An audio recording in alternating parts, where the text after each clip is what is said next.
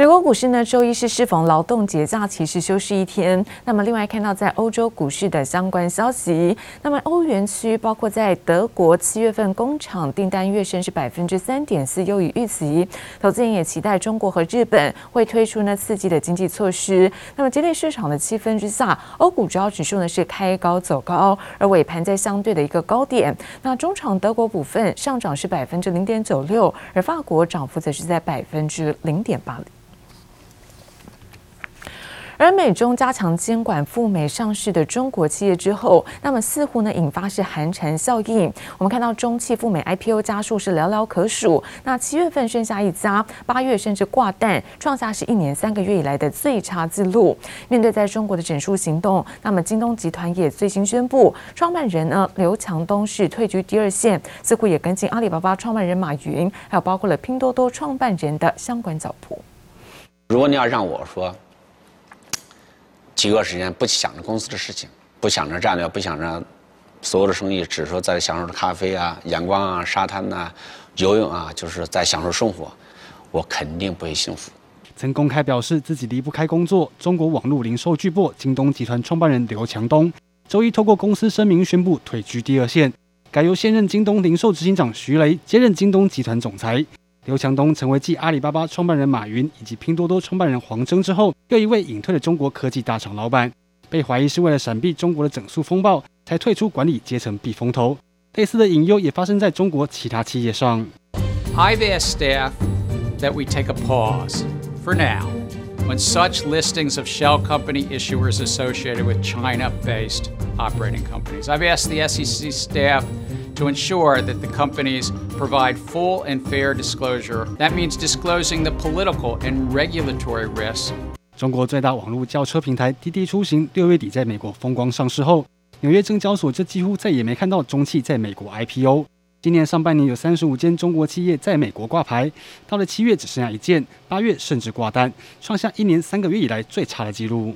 If the auditors of Chinese operating companies don't open up their books and records in the next three years, the companies, Cayman or Chinese, won't be able to be listed here in the U.S. 由于中国宣布加强海外上市企业监管，对美国投资人造成严重冲击。美国证交会紧缩上市规定，包括抖音母公司字节跳动也延后赴美上市的计划。美中加强监管下，中期赴美上市的数量急速冻结。记者李博伟、邓光焕综合报道。而中国未成年只能在假日晚间八点到九点玩游戏的限制令是正式开跑。上周末呢，首都开放了限假日上线之后，有上亿的青少年涌入各游戏的伺服器，看到在热门的手游《王者荣耀》是因此被塞爆，到晚间九点没有办法进入游戏，也登上微博热搜的第一名。崩溃了，我真的崩溃了。一周只有假日可以打电动一次，还只有一小时。中国电玩限制令上路第一周，导致上亿名未成年同步涌入各游戏伺服器。中国热门手游《王者荣耀》更因此宕机，让无数网友心碎崩溃。我发现，啊，网坏了。啊，这可好，马上就八点到九点就要结束了。这我要是再进不去，那得多亏呀！主要是这也太惨了，已经很多天没有吃饭了，食堂还挤不进去，挤进去了还好，吃两口啊，没挤进去的啊，等于这一周哎又没吃到。没法玩，我不打了，我不打了，我退了，我崩溃了，真的。哎呀！会战正激烈，却不断中离闪退，无辜失掉一座座塔。中国严打精神鸦片，限制未成年玩家只能在周五、周六、周日和法定节假日的晚间八点到九点玩游戏，导致伺服器不堪负荷，连成年人都没法玩。九点了，为什么还是玩不了？我心想着，我都二十三岁了，开把游戏也不让。王者荣耀已经发声明道歉，称问题已经解决，将补发排位新积分和巅峰赛积分。其实王者荣耀长居全球手游畅销榜冠军宝座。今年三月数据显示，已在全球 App Store 和 Google Play 吸金二点五七亿美元。来自中国的 App Store 收入更占百分之九十六。Tencent has actually come out and said that minors only contribute about 2.6 percent to their gross receipts. That's 750 million dollars. I think the biggest impact is actually Going to come though from esports because China is uh, the biggest esports market in the world, and if you're not letting little kids play video games, then they're not going to be able to develop into high-level professional athletes. 另外，包括英雄联盟 LPL 联赛等职业选手也受到严格检视，成为中国电玩界和玩家碰过最严峻的关卡。记者华哲林佳莹综合报道。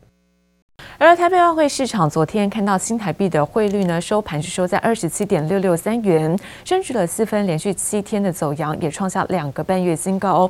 而盘中最高来到二十七点五六九，一度是净扬了一点三四九。来自于在央行外汇局最新回应，联准会如果启动缩减购债，将会对资金移动是有一定的影响。而汇银人士也表示，那外资汇入如果来得又急又快，新台币前高附近的价位，恐怕随时可能会被突破。随着热钱蜂涌，新台币周一终于睽违三个月再度见到二七点五字头，早盘长程一角成为最强亚币。台币周一强势难挡，盘中不止突破二十七点六元关卡，创三个月以来新高。不过接近尾盘升幅收敛，中场升值四分，收在二十七点六六三元。在八月的整整个月来看呢、啊，确实是呃。这个就是我们是用以一个月的观点来看，确实就是最近这几个月都供需都蛮平衡。那台币在八月份的变动也大致 OK 哈。那整体来讲，所以我们呃并没有做。央行外汇局局长蔡总明坦言，就整体来看，八月确实供需较为平衡，免于央行出手调节。尤其翻开今年以来台币表现，累计升幅不止超过百分之三，稳坐最强亚币宝座，同时也比美元指数累计大涨百分之二点五二还要多。外界关注联准会缩减 QE 是否冲击汇率走势，蔡总明也坦言，还是会有一定程度的影响。以目前的经济趋势来看的话，应该是年底的时候，Fed 就会开始启动这个缩减。购债规模的一个计划，以全球资本资金移动的方向来讲，假设美国呃公债殖利率呃相对就是这种无风险利率高一点点的话，那对全球资金移动的方向一定会有。呃，一定程度的影响啊。台湾央行也最新公布，八月底外汇存底来到五千四百三十五点七八亿美元，投资运用收益以及主要货币对美元汇率变动，也让外汇存底再度跃增五点零二亿美元。新台币连轻升下，央行持续力守，但汇银人士也表示，外资汇入如果来得又急又快，像是进口商买汇力道也在缩减，新台币前高二十七点五元价位，恐怕随时可能被突破。记者刘富慈、方少成台北采访报道。而美国非农就业数据呢不如预期，促使美元的走软，而黄金价格呢则是大幅度的上扬。我们看到周一国际金价一度是攀升到一八三零美元，而贵金属网站就做出调查，发现机构投资人呢跟普通投资者都是看涨黄金。而国内专家也看到，那么包括需求面以及在后续供需面的变化。而联准会现在政策的结果分析，年底前这个金价有机会挑战每盎司一千九百美元。上周美国非农就业数据不如市场预期，美元应声走贬，同时也刺激国际金价走势。伦敦现货金价周一一度站上每盎司一千八百三十美元，国内专家就看好金价在年底前还有上涨空间。短线上就在这个区间，有一千七百七十五块到一千八百三十五块中间震荡。假设联准会并不急于去做一个缩减购债动作，然后欧洲央行。也没有要去转趋鹰派的话，啊那很有机会啊，是可以去在年底前朝向啊一千八百五十块甚至一千九百块啊去做挑战。国际金价攀上近期高点，华尔街机构投资人陆续发表看法。贵金属网站最新调查显示，华尔街分析师和普通投资者都预计金价会上涨。接受调查的十五位分析师中有多达十位看涨金价，另外六百三十七位普通投资者中也有四百一十六位看涨，比例过半。而在二零零八年金融海啸大赚的知名避险基金经理人 John Paulson 也针对通膨市井，并看好资金将流入黄金市场。场进而促使金价加速上扬，就连新兴市场教父莫比尔斯也认为，全球疯狂印钞之下，未来货币贬值将非常明显，投资人至少该持有百分之十的黄金。印度八月份的一个呃黄金进口量明显的上升，那所以基本上是有实体的买盘在在支撑金价。本周四的褐皮书就是去观察联准会对于美国经济还有通膨的压力的一个看法，假设。呃，所公布出来的一个数据都是偏向比较温和，甚至是呃通膨有呃短线过见高的一个现象出来的话，那对黄金而言，反而会是一个很正面的一个激励因子。黄益庭点出包含需求面与政策面两大金价利多因素，且短期如果 Delta 病毒不受控，金价上涨态势将更为明显。记者周田丽连续修台北采访报道。而长荣机师展翼呢，冲击航空动能。看到长荣宣布，那么暂停台北芝加哥航线，包括客货机飞航服务。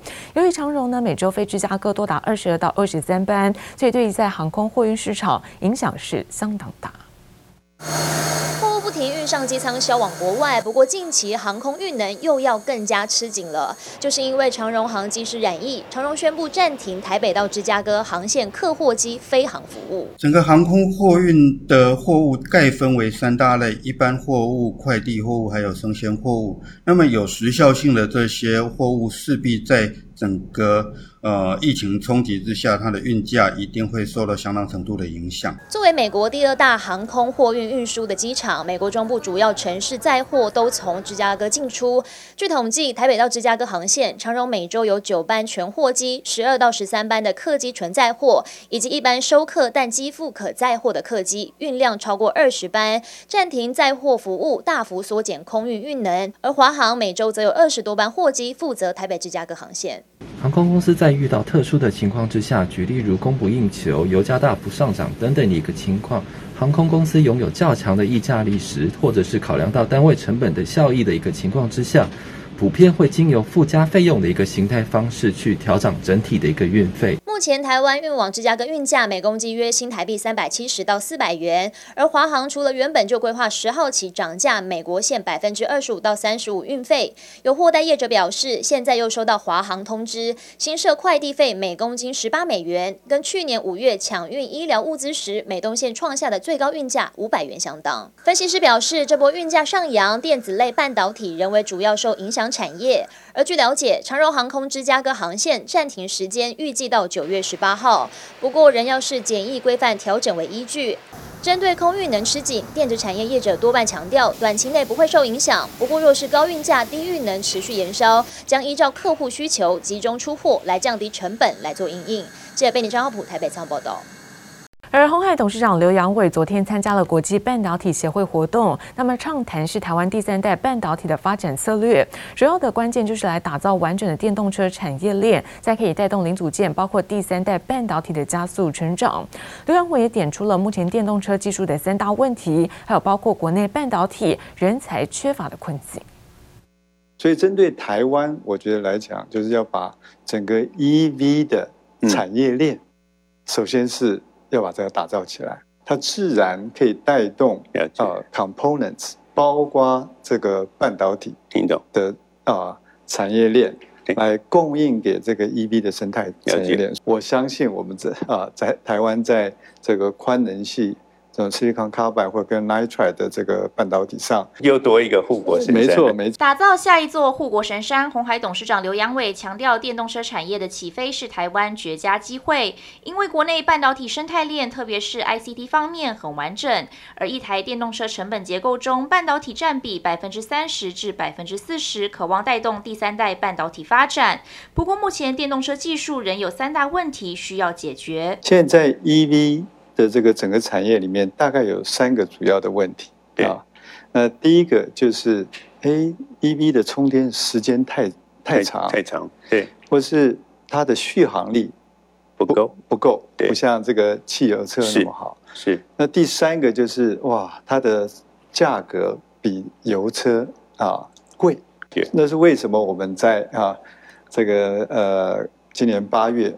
买下竹科的这个旺宏的半导体，其实我们买那个六寸厂，其实为的就是 Silicon Carbide。刘扬伟谈话中透露，八月收购旺宏六寸晶圆厂，就是为了 SiC 制造。看准目前电动车用 SiC 元件整体需求远大于供给，而未来旺宏六寸厂每个月一点五万片的产能，加上原有夏普八寸厂以及之前转投资的马国八寸厂，渴望填补空缺。电动车处于爆发期阶段，不过刘扬伟也点出人才非常缺乏的警讯。目前台湾半导体产业，特别在人才这一块啊。是非常缺乏的。是在二零二一年，台湾半导体人才空缺已经超过两万八千人。面对我们这个整个电动车产业的起飞哈，对，那未来我们会需要。更多的半导体的人才是。刘扬伟也呼吁政府要定期与产业交换意见，广纳培养半导体人才，希望能再创台湾下一个半导体荣景。记者曹振林、陈波成台北采访报道。而驱动 IC 龙头联咏在八月份营收再传捷报，达到是一百二十九点一五亿元，那么月增百分之三点三，年增是百分之七十七点三，连续八个月是创下新高。而前八月营收呢，更是超越了去年全年。另外看到苹果供应链厂 PCB 大厂，那臻鼎 KY 在八月份营收也有年增百分之四十点八，创下是今年来的一个新高。对于下半年臻鼎看好，随着 IC 载板跟超薄 HDI 等产品的动能成长之对全年的营收，那么目标是没有改变。驱动 IC 龙头联咏八月营收出炉，受惠于驱动 IC 供不应求，推升八月营收达到一百二十九亿元，再创新高，月增百分之三点三三，年增百分之七十七点三二，累计前八月营收八百五十八点九二亿元，更是超越去年全年的七百九十九点五六亿。另外，针对手机 TDDI 方面，包含台积电、联电、力积电等都调涨奈米代工价格，也让联咏看好第四季有望持续获利成长。迎接苹果新机旺季，苹果供应链 PCB 厂臻鼎 KY 八月营收再创今年来新高，冲上一百四十五点二一亿元，月增百分之二十四点六三，年增百分之四十点八四。累计前八月营收同样突破八百三十亿元。展望下半年，臻鼎看好，随着 IC 载板、超薄 HDI 等产品成长动能满载下，对全年营收目标没有改变。另外，包含在南台湾软板厂、南华 IC 载板厂及印度筹设的 SMT 厂，都预计将在二零二三年完工投产。社会与需求畅旺，加上涨价效应持续发酵下，工具机大厂上银八月营收再开红盘，达到二十五点二九亿年。增百分之三十八点九八，创三十四个月以来新高，累计前八月营收一百八十点七亿元。另外，由于景气热络，上银考量客户可能会有重复下单的行为，因此针对交期超过六个月以上产品，将收取约二到三成不等的定金。受惠于苹果新机拉货，生化甲晶圆代工大厂稳茂营收不止连续五个月站稳二十亿元之上，达到二十二点五四亿元。月增百分之二点八三，年增百分之二点六九，也续创今年单月新高。累计前八月营收也达到一百六十五点八八亿元。展望下半年，稳茂表示，进入第三季传统旺季，PA 需求可望持续成长，推升营收季增超过百分之七以上。记者综合报道。